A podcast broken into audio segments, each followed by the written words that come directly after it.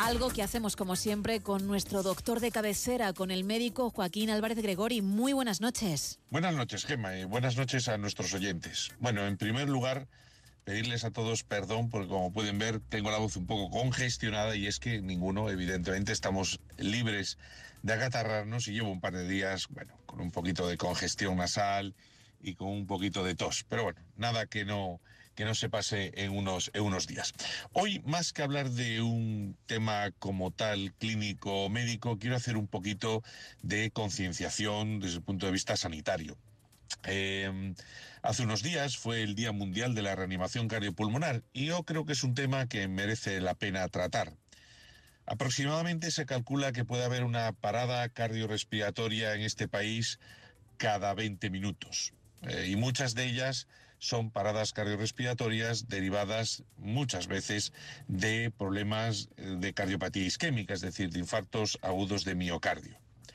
Una situación de parada cardiorrespiratoria obviamente es una situación de muerte inminente de la que si no actuamos eh, de manera rápida y eficiente, pues puede comprometer severamente o muy críticamente la viabilidad o la supervivencia de esa persona, pero ya no solo la supervivencia como tal, sino también el, eh, en caso de sobrevivir, la viabilidad neurológica, porque lo que sabemos fundamentalmente es que cuando cesamos la función respiratoria y cardiológica, lo que no aseguramos es un correcto irrigación sanguínea de los órganos fundamentalmente del cerebro y eso puede producir que aunque recuperemos la parada, si esta ha sido de mucho tiempo, pues puede que queden daños neurológicos permanentes. Es por tanto muy importante que una vez que detectamos que una persona no respira y no responde o no respira con normalidad, que es lo que llamamos gasping o, respiración agónica, es importante seguir siempre una regla muy sencilla que es proteger, alertar y socorrer. Es decir, en primer lugar, protegernos a nosotros mismos. Pensemos si esa parada se produce en medio de una carretera, por un accidente o por otra causa, eh, pues bueno, vamos a intentar primero que no nos atropellen o que no nos pase nada a nosotros, porque si no tendríamos dos problemas para nosotros mismos y además habría que alertar a más dispositivos de emergencia para socorrer a la primera víctima y luego a ti mismo, ¿no? Más allá de eso, lo siguiente, lógicamente, es alertar al 112 y decir dónde estamos, qué ha pasado y no colgar la llamada, porque ellos además podrán ir guiándote y decirte más o menos a qué tiempo de respuesta tiene eh, el servicio sanitario más cercano mandar un soporte vital para ayudar a hacer la reanimación. Si usted tiene conocimientos de reanimación, mucho mejor, o alguno que esté con usted, y siempre es importante tener en cuenta que muchas de esas paradas inicialmente lo que presentan es un ritmo que se llama fibrilación ventricular, o precisamente una ausencia de ritmo, y por eso se habla tanto de la desfibrilación precoz. ¿Eh? porque es un concepto muy importante que es una de las que le pueden salvar la vida. Hacer ese reseteo cardíaco para ver si vuelve a latir con normalidad puede ser uno de los factores que cambien el pronóstico dramáticamente y que puedan hacer que sobreviva sin secuelas.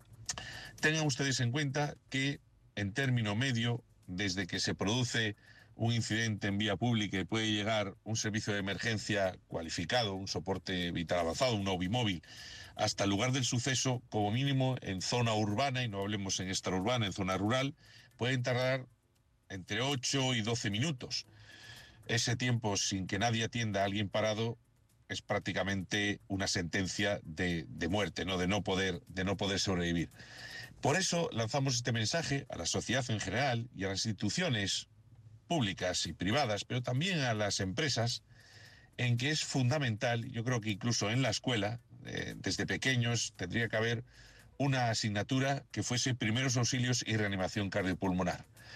Porque una instrucción de reanimación cardiopulmonar básica con introducción de desfibrilador automático realmente es primordial para saber afrontar una situación de este tipo que nos puede pasar a cualquier momento, nos puede pasar con un amigo o con un familiar, en un restaurante, en nuestra casa, en la vía pública, en el trabajo, en cualquier sitio. ¿no?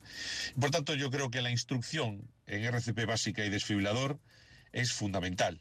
Aparte de esas políticas que ya se están llevando a cabo y muchas ciudades son, son ciudades que se llaman cardioprotegidas, en las que se están instalando desfibriladores automáticos en eh, lugares de gran aglomeración de gente, centros comerciales, organismos públicos, bibliotecas, eh, pabellones deportivos y otro tipo de, lugares similares. Con lo cual, en resumen, eh, tengan siempre presente actuar rápido al identificar una posible situación de peligro de parada cardiorrespiratoria, alertar lo antes posible y, si ustedes saben, iniciar una RCP. Lo ideal sería que todos estuviéramos instruidos en RCP desde pequeños en el colegio y en los institutos.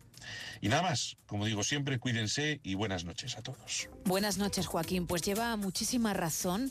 Es algo que estábamos comentando en la redacción hace unas horas, que se podría hacer, por ejemplo, en educación física. Sí. ¿Verdad? Dedicar una clase a ello, porque como bien apuntaba Joaquín, puede pasar en cualquier momento. A mí me parece que es un tema muy importante y que Sí. creo que en los colegios, en los institutos, sí que se debería impartir a partir de cierta edad, 14, 15 años a los chavales, porque ya son mayores para encontrarse en situaciones así.